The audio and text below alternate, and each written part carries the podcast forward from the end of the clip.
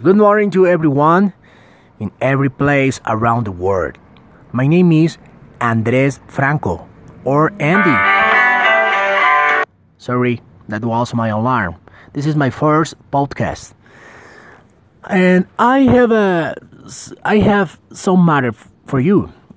Um theme is the Xennial generation.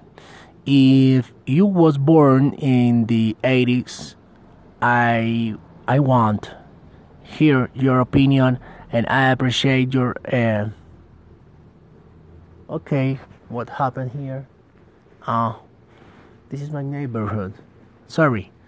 And I can appreciate for sure if you can share your opinion with me uh, between this social network.